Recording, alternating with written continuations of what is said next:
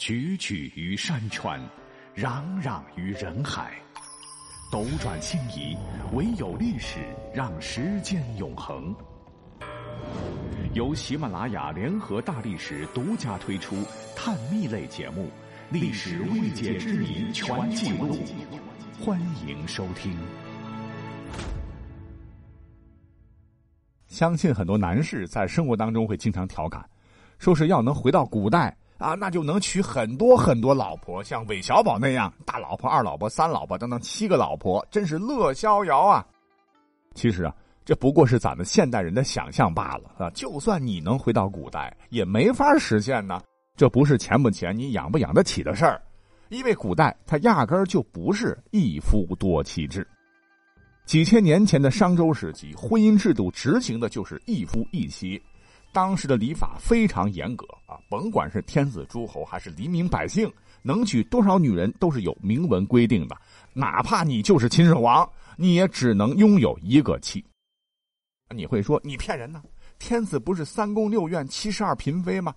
对，但天子的老婆只有一个，这便是王后。另外还有地位更低的婢和姬啊，在地位上是有很大差距的。据考证呢，我们国家从先秦开始，其实执行的一直是一夫一妻多妾制，妻就是妻，妾就是妾，不可相提并论。唐高宗《永徽律书》中有互婚，啊，也就是相当于我们古代的婚姻法规定吧，说诸有妻更娶妻者，徒一年，女家减一等。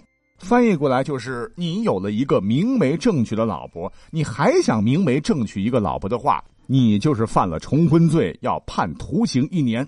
第二个老婆家也要判刑，只不过减轻一点罢了。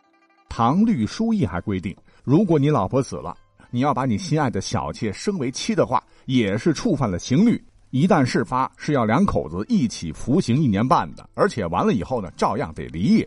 所以可见这不是在开玩笑哈，因为在我们老祖宗的脑袋瓜里，妻和妾完全就不是一个概念。民间呢也是一样了啊，妻呢是应父母之言、媒妁之约，明媒正娶过来的，是正室。不是经常说吗？人生四大喜排第一的是洞房花烛夜。古人对于婚姻是非常看重的，有着一整套的神圣仪式。哎，这也使得做妻子的常常会自豪的说：“我是你们八抬大轿明媒正娶进来的。”那相比于明媒正娶的原配正室，妾的地位。甭管是皇家还是民间，差距还是非常大的。只不过宫里边的待遇好点啊，那是另说。所谓“女为人妾，妾不聘也”，就是说纳妾不用举行任何仪式啊，这就导致给人的感觉，妻是正统，那代表着权威；你妾呢，那就是来路不正，只能算是侧室偏房，在家里边那还谈什么条件地位啊？妾之于妻，举个不好听的例子，就好像现在的在编职工和临时工啊，干相同的活但不可能有相同的待遇，有时还会被拿出来背锅。那你会说，你看电视剧里边演的妻和妾争风吃醋，那这事儿很多呀。殊不知，那是为了收视率啊，都是假的。历史上真正的小妾巴结正妻还来不及呢，把同样是一家之主的正妻搞毛了，搞不好要被赶出家门的。